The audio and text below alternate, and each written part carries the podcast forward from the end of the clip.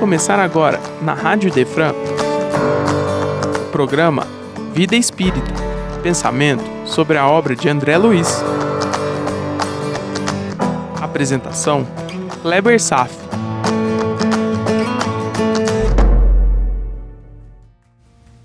Nosso Lar, capítulo 6 Precioso Aviso, parte 1 Palavras de Paulo de Tarso em 1 Coríntios, capítulo 1, versículos 9 a 12.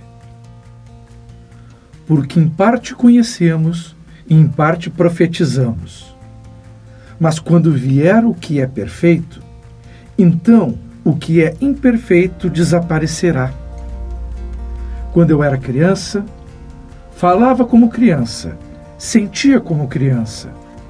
Mas quando cheguei a ser homem, deixei para trás as coisas de criança. Hoje vejo apenas um reflexo obscuro, como num espelho, mas um dia então verei face a face. Agora conheço em parte, mas então conhecerei perfeitamente, como também sou conhecido.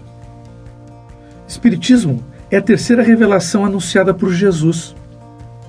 Espiritismo é como deixar de ser criança para ver como adulto. A visão da Bíblia pode parecer obscura, como um espelho, mas os ensinamentos dos espíritos superiores nos colocam face a face com a verdade. Até então, conhecíamos em parte, mas então, com as revelações dos espíritos, começamos uma nova etapa e poderemos conhecer perfeitamente a Deus, como Ele muito bem nos conhece. A história do Espiritismo inicia com fenômenos mediúnicos, não por um fato isolado.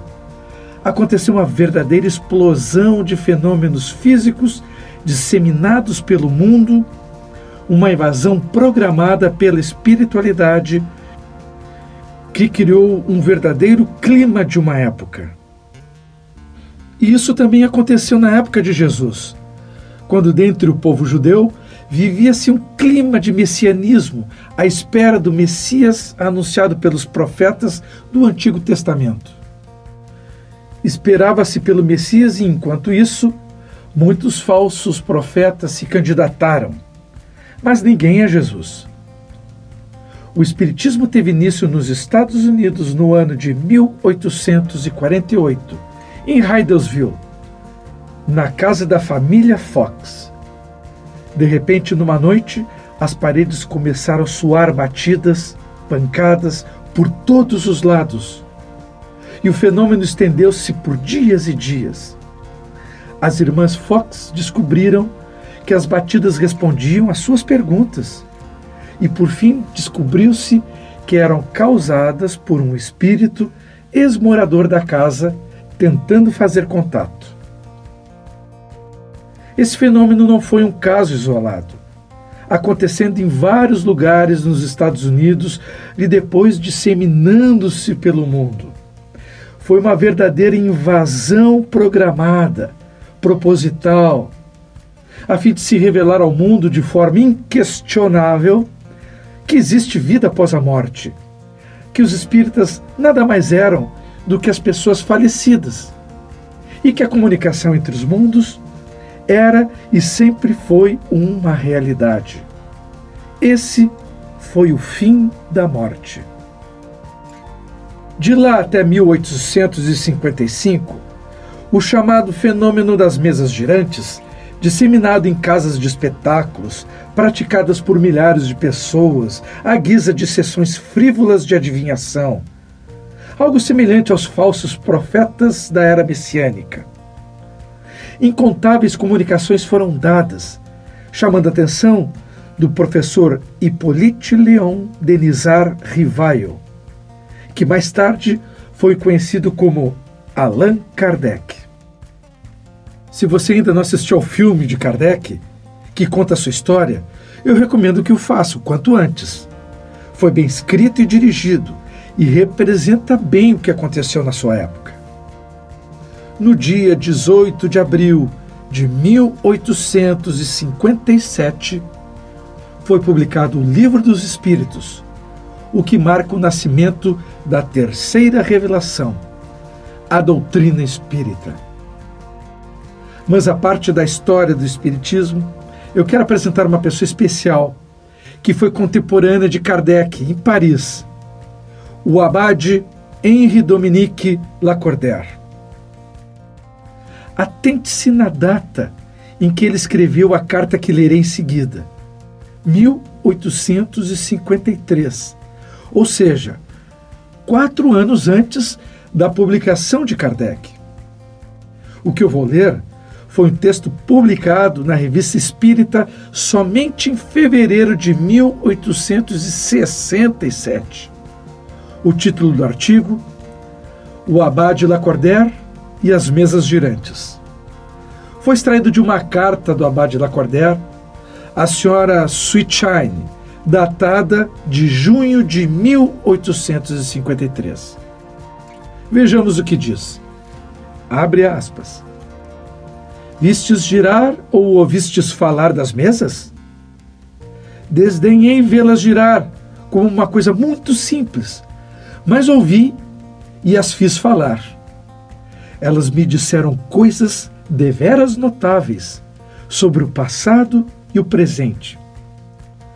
Por mais extraordinário que isso seja, é para um cristão que acredita nos espíritos um fenômeno muito vulgar e muito pobre.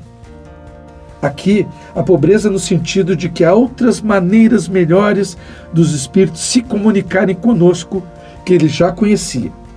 E segue. Em todos os tempos houve modos mais ou menos bizarros para se comunicar com os espíritos. Apenas outrora se fazia mistério desses processos, como se fazia mistério da química. A justiça, por meio de execuções terríveis, como a Inquisição, reprimia na sombra essas estranhas práticas. Hoje, graças à liberdade dos cultos e à publicidade universal, o que era um segredo tornou-se uma fórmula popular.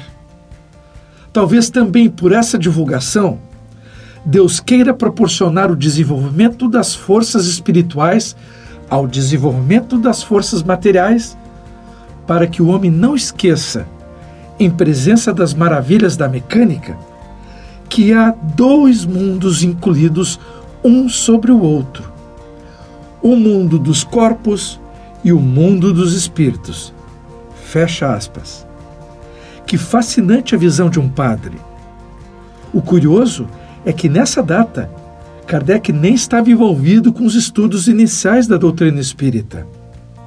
Lacordaire segue na carta. Os pobres incrédulos devem estar bastante inquietos com sua razão. Ó oh, profundeza dos desígnios de Deus! Fecha aspas.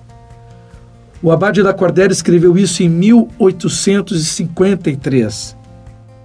Isso foi quase no começo das manifestações em todo o mundo, numa época em que esses fenômenos eram muito mais objetos de curiosidade do que de assuntos para reflexões sérias.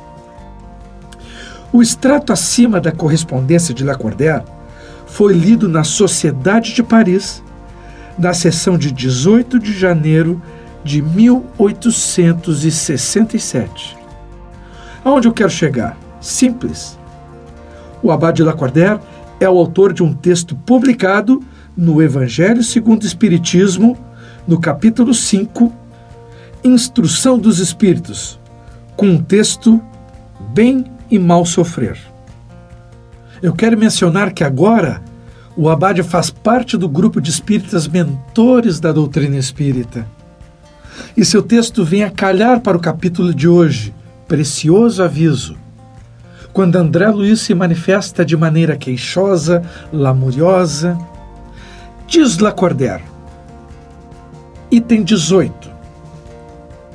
Quando Cristo disse: Bem-aventurados os aflitos, o reino dos céus lhe pertence, não se referia de modo geral aos que sofrem, visto que sofrem todos que se encontram na terra, quer ocupem tronos, quer jazam sobre a palha, Mas há poucos sofrem bem, poucos compreendem que somente as provas bem suportadas podem conduzi-los ao reino de Deus. Perceba o termo sofrer bem. Essa qualidade necessita muita compreensão dos processos da vida, das leis de Deus, da reencarnação, da ação e reação. E foi um tema bem debatido nos dois programas anteriores. Enfim, poucas pessoas se encontram nas fileiras dos preparados. E Lacordaire segue. O desânimo é uma falta. Deus vos recusa consolações desde que vos falte coragem. A prece é um apoio para a alma, contudo, não basta. É preciso tenha por base uma fé viva na bondade de Deus. Mais uma vez, essa assertiva revela um grande despreparo dos homens diante das realidades da vida. A incompreensão por si mesma leva o desafio de enfrentar o sofrimento. Você desanima porque não compreende. Você não tem coragem porque desconhece que a vida prossegue e somos eternos. E nada dura para sempre, nem o sofrimento. Isso é pura falta de fé. E fé sem essa consciência espiritual cria uma base frágil. E segue. Ele já muitas vezes vos disse que não coloca fardos pesados em ombros fracos. O fardo é proporcional às forças, como a recompensa o será proporcional à resignação e à coragem. Mais opulenta será a recompensa do que penosa a aflição. Cumpre, porém, merecê-la e é para isso que a vida se apresenta cheia de tribulações. Fecha aspas. Essa ideia é bem conhecida, de que não carregamos uma cruz maior do que a nossa capacidade de suportar. A questão é que devemos acreditar nisso de verdade. E segue. O militar que não é mandado para as linhas de fogo fica descontente porque o repouso no campo não lhe faculta nenhuma ascensão de posto. Seja, pois, como um militar e não deseja um repouso em que o seu corpo se enervaria e se entorpeceria a sua alma. Alegre-se quando Deus lhe enviar para a luta. Esta não consiste no fogo da batalha, mas nos amargores da vida em que às vezes de mais coragem se precise do que num combate sangrento, porquanto não é raro que aquele que se mantém firme em presença do inimigo fraqueje nas tenazes de uma pena moral. Olha só. Quando advira uma causa de sofrimento ou contrariedade, sobreponha-se a ela. E quando houver conseguido dominar os ímpetos da impaciência, da cólera ou do desespero, diga-se para consigo, cheio de justa satisfação: Fui o mais forte. Bem-aventurados os aflitos, pode então traduzir-se assim: Bem-aventurados os que têm ocasião de provar a sua fé, sua firmeza, sua perseverança e sua submissão à vontade de Deus porque terão centuplicada a alegria que lhes falta na terra, porque depois do trabalho virá o repouso. Lacordaire, em Havre, 1863. Olá, meu irmão, estou de volta no Vida Espírita, iniciando o capítulo 6 de Nosso Lar. Hoje veremos a importância de aprendermos a discrição. A discrição quanto às nossas dores e sofrimentos segurando o ímpeto da lamentação. Será um programa bem filosófico. Aperte os cintos. Por que precioso aviso? O venerando Clarencio nos ensina, nos aconselha a desenvolver um comportamento que realmente é uma raridade entre os homens. Abre aspas. Aprenda a não falar excessivamente de si mesmo, nem comente a própria dor. Fecha aspas. E complementa no esclarecimento brilhante, abre aspas. Lamentação denota enfermidade mental, enfermidade de curso trabalhoso e de tratamento difícil. Eu reconheço que a lamentação tem um apelo cultural, quase como se fosse antinatural se não praticássemos. Está arraigado em todos nós. É quase uma necessidade fisiológica. Ela cria expectativa de se receber atenção, carinho. Nos faz parecer mais importantes por estarmos sofrendo algum transtorno ou injustiça. É um ato de protesto contra um mundo hostil. É uma forte manifestação do ego. Se alguém não conquista atenção pelas virtudes, pode pelo menos receber atenção pelo sofrimento. Então, apesar de toda essa conotação cultural, não significa que seja um comportamento adequado. Não é isso. Lamentar-se, apesar de estar entranhado em nossas raízes culturais, não se traduz como algo de valor que seja saudável. Ainda reflete enfermidade mental, despreparo espiritual e reforça a própria situação difícil que se está vivenciando. Reforça mesmo. Clarencio propõe uma solução que de fato não é fácil. É uma tarefa de vida é um grande desafio. Eu tenho certeza de que a maioria de nós, ao ouvir e mesmo aceitar o desafio, em menos de 24 horas vai se pegar no flagra, incorrendo no mesmo erro. Pura verdade. Clarence esclarece. É indispensável criar pensamentos novos e disciplinar os lábios. Mas como conseguir fazer isso? Como abrir mão de um recurso que atrai atenção e carinho dos outros? Há pouco citei que o Abade Lacordaire Bem-aventurados os que têm ocasião de provar sua fé, sua firmeza, sua perseverança e sua submissão à vontade de Deus, porque terão centuplicada a alegria que lhes falta na terra, porque depois do labor virá o repouso. Não disse que seria fácil, mas pelo menos temos uma diretriz segura para obedecer. Reconheço que não falar de si mesmo está quase fora da cogitação humana. É hábito profundamente enraizado. Mesmo que Clarice nos lembre que não dispomos de tempo para voltar às zonas estéreis da lamentação.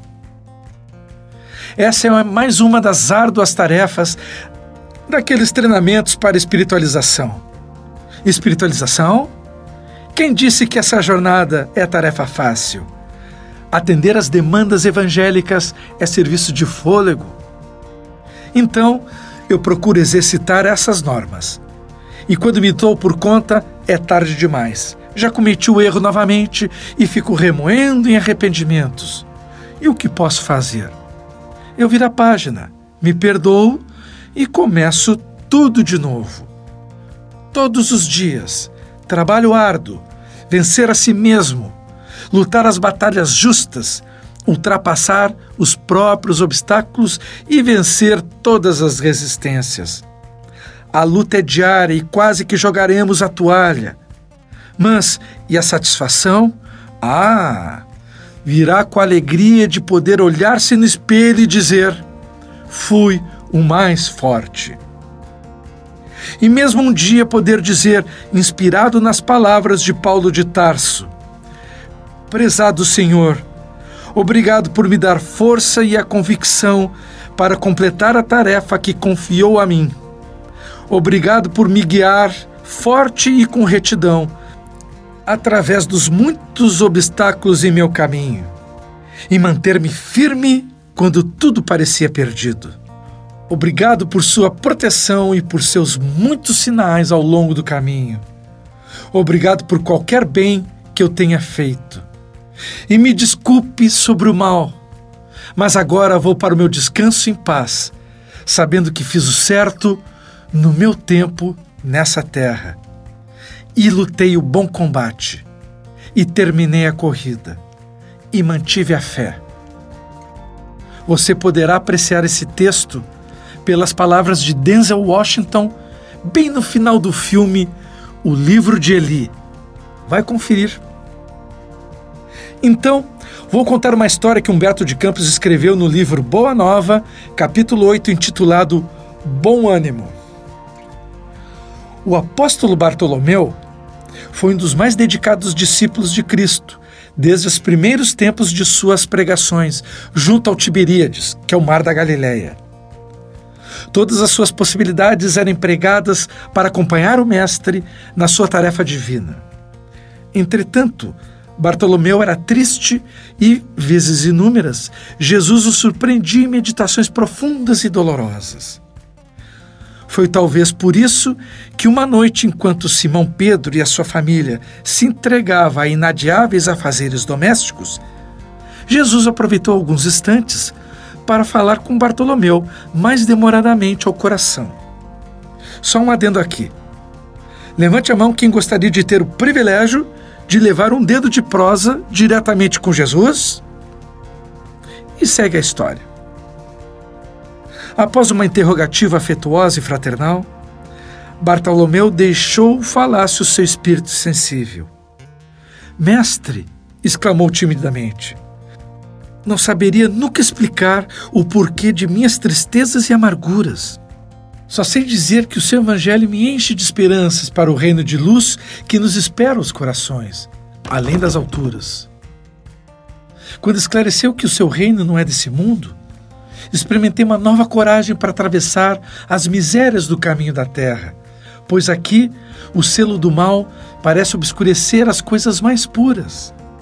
Por toda parte é a vitória do crime, o jogo das ambições, a colheita dos desenganos. A voz do apóstolo se tornara quase abafada pelas lágrimas. Todavia, Jesus fitou brandamente e lhe falou com serenidade.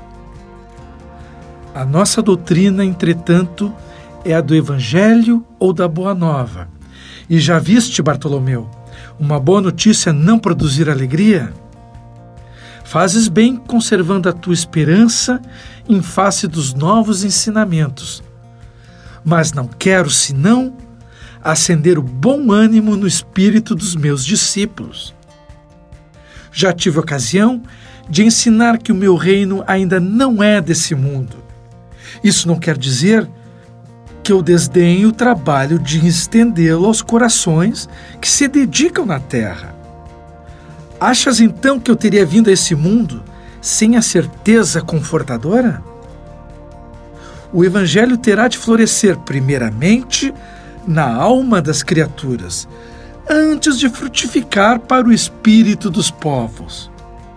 Mas venho do meu Pai, cheio de fortaleza e confiança e a minha mensagem há de proporcionar grande júbilo a quantos receberem de coração. Depois de uma pausa em que o discípulo contemplava silencioso, o mestre continuou: A vida terrestre é estrada pedregosa que conduz aos braços amorosos de Deus. O trabalho é a marcha. A luta comum é a caminhada de cada dia. Prestou bem atenção aqui? Vou repetir as palavras. O trabalho é a marcha e a luta comum é a caminhada de cada dia. É justamente o que estamos estudando hoje. O esforço para vencer a si mesmo, todos os dias, constantemente, consistentemente. E segue a história.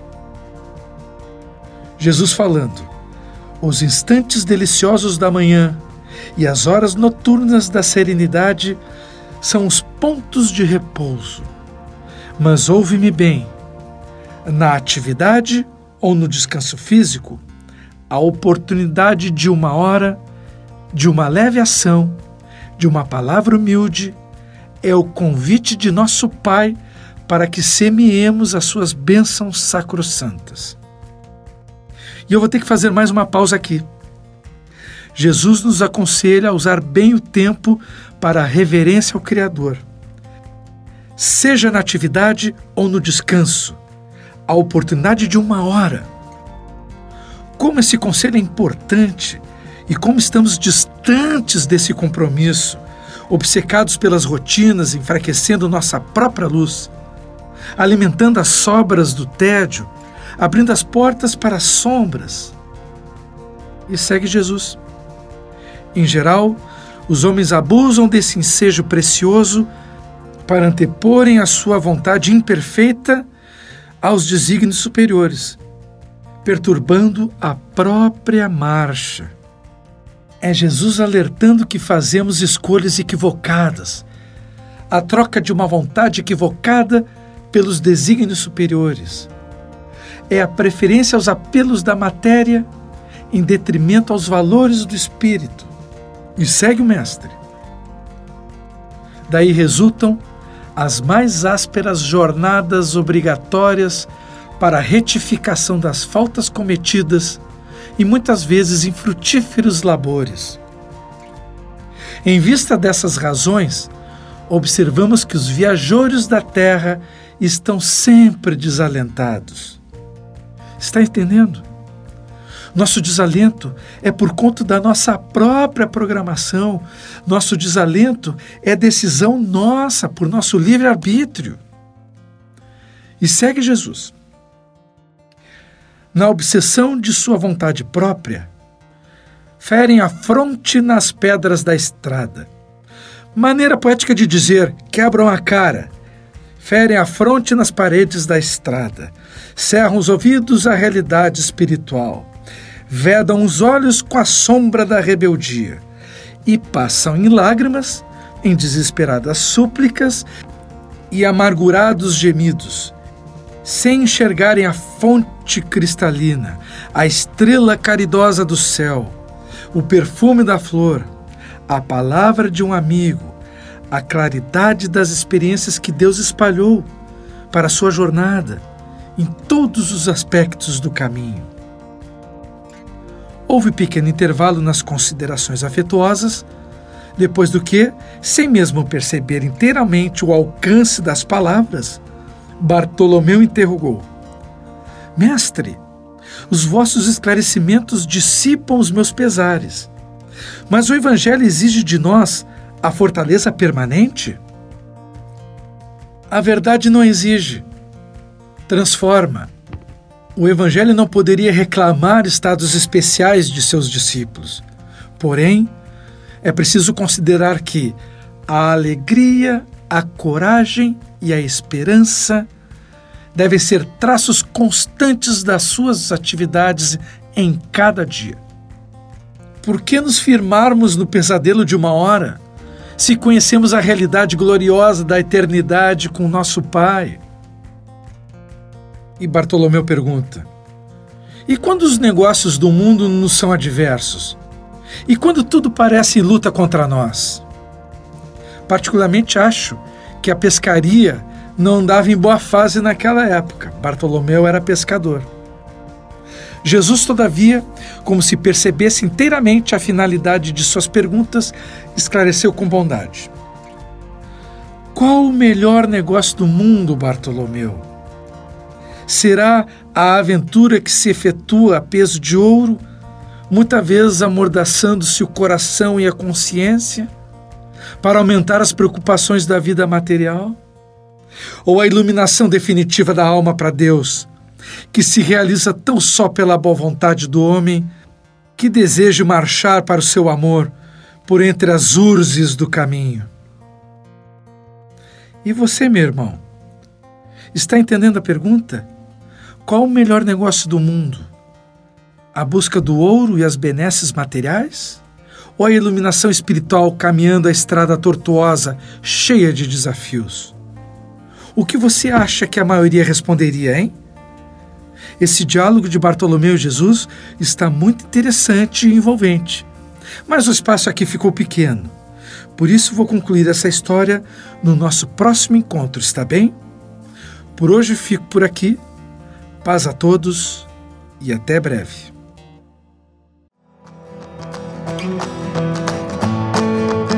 Você acaba de ouvir o programa Vida Espírita Só aqui, na Rádio Idefran. É amor no ar.